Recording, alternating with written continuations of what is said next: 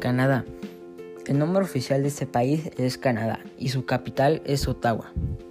La ubicación geográfica de este país es en el continente norteamericano, que colinda al sur con Estados Unidos, al este el Océano Atlántico y al oeste el Océano Pacífico.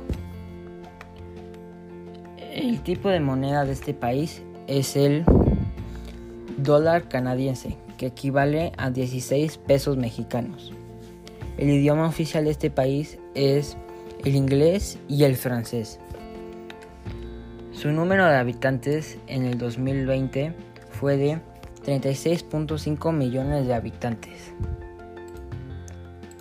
Y su tipo de gobierno es el parlamentario, que consiste en un sistema de gobierno en el que la elección del gobierno emana del Parlamento y es responsable políticamente ante esto.